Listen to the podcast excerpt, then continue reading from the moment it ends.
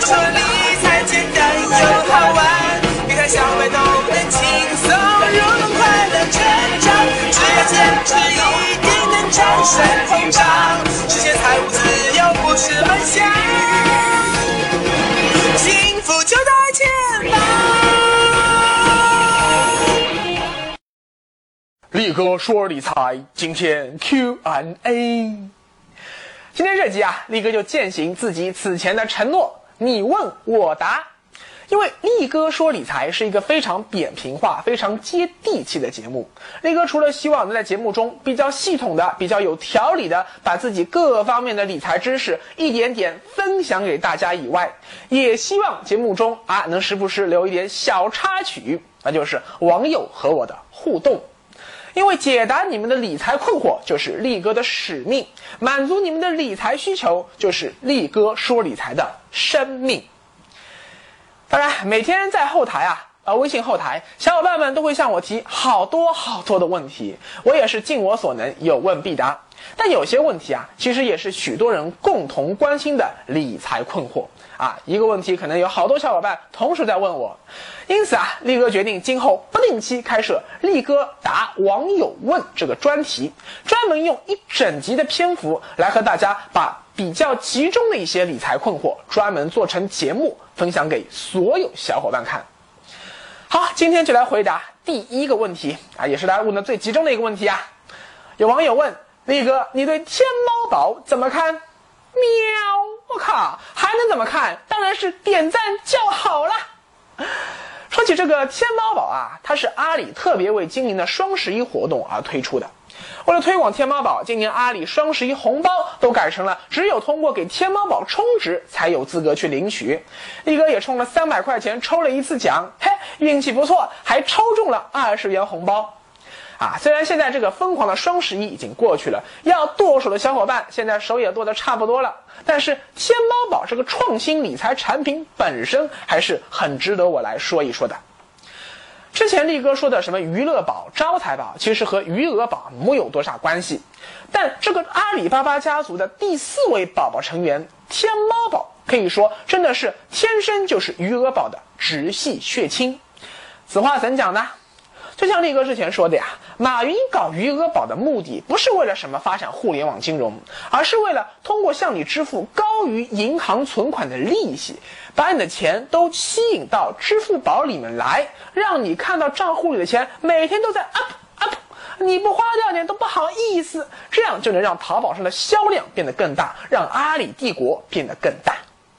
但问题是啊，余额宝里的钱不光能在天猫、淘宝上买东西，还能够什么还信用卡、交水电煤，还能够在许多其他购物网站上消费，还能够转出到银行卡上取现。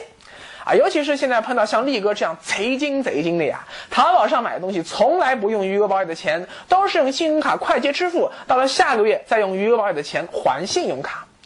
而且余额宝对力哥来说，只不过就是一个资金避风港这样一个作用。股市不好的时候，暂时放一放，等股市有起色了，这么点钱马上又回到股市里去了，并没有在淘宝上消费掉。这样一来，就让阿里很郁闷啊。所以阿里就想，肥水不流外人田，我这余额宝总不能整天为他人做嫁衣吧？我能不能用一些额外福利来圈住你在余额宝里的钱呢？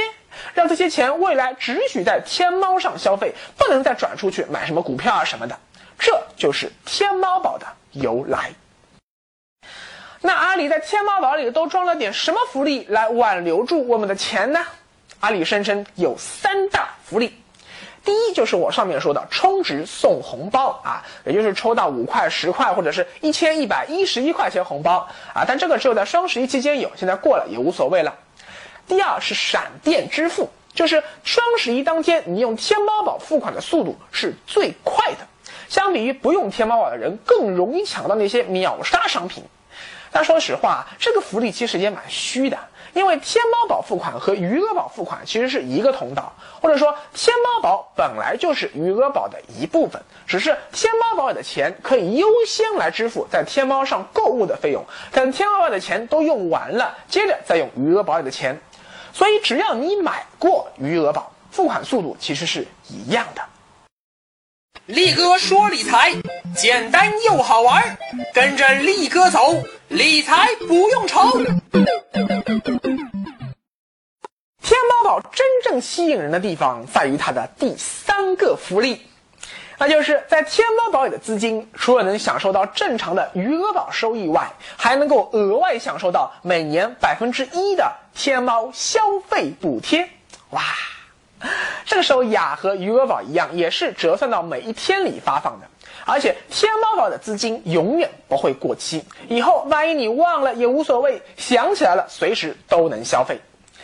那我今后万一急用钱，想把天猫宝里的钱再提出来，可不可以呢？哈，也可以呀，但你就得像招财宝的变现功能一样，得支付违约金。现在啊，一直到年底这段试运行期间。违约金的比例是百分之一，而天猫宝的年化收益补贴也正好是百分之一，这就意味着，如果这笔钱你在天猫宝里放上一年以上再拿出来，你的收益就一定会超过余额宝。但假如你放了不到一年就提出来的话，补贴还不到百分之一，却要扣除百分之一的手续费，你的收益就会不如余额宝高啊！甚至如果你只放了一两个月就拿出来的话，那一定得亏钱啦。因为说到底啊，阿里的本意就是希望这钱你转到天猫宝里去了以后，就不要再瞎折腾了，不要再转出来了，老老实实贡献给我天猫吧。所以力哥估摸着呀，今后天猫宝规模大了，违约手续费还可能会进一步提高。但这就出现了一个悖论啦，我只有把这钱长期放在天猫宝里面，才能比余额宝里更划算。但我放在余额宝里的钱本来就是随时可能会用的家庭备用金啊！如果我知道这钱未来一年两年都不会用，那我何必要买余额宝？何必要买天猫宝呢？我买娱乐宝、招财宝的收益都比你天猫宝高哎！反过来说，阿里设计天猫宝的时候也是这么想的。既然你承诺说充到天猫宝里的钱不会再取出来，而你又不可能一下子把这么多钱都在天猫上消费掉，天猫宝里的资金肯定有相当一部分要到半年后、一年后，甚至两年后才能被用掉。这就意味着余额宝的基金经理可以把天猫宝里这部分资金拿去买期限更长的债券。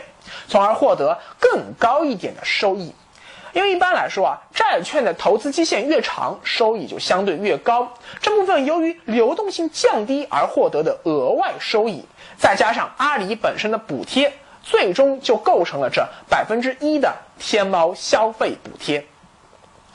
所以啊，只要你想明白了这背后的道道，那答案就很清楚了。天猫宝是不是一个好东西呢？是。你该不该去买一点呢？该。那你到底该买多少呢？你查一下你过去一年的淘宝消费账单，看你过去一年给淘宝贡献了多少银子。假如你贡献了一万元，那你现在就不妨充个一万二、一万三这样，比你过去一年的总消费金额再高那么一点。因为从趋势上看啊，正常情况下，你未来的收入会随着你的年龄和工作经验的增长啊越来越多，日常生活支出，尤其是在淘宝上的支出也会越来越多。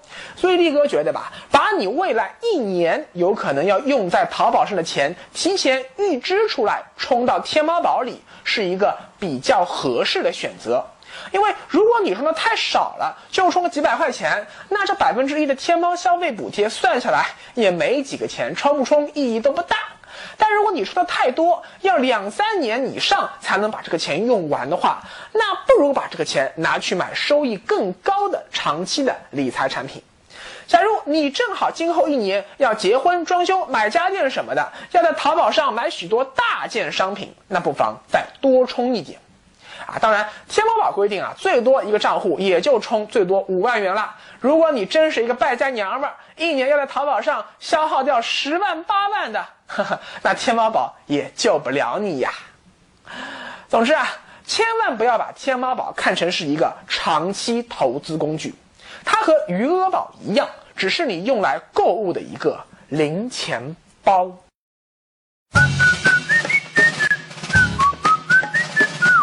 扑通扑通心狂跳双十一狂欢好热闹全场五折变惊讶不吃不喝买到爽。喵喵喵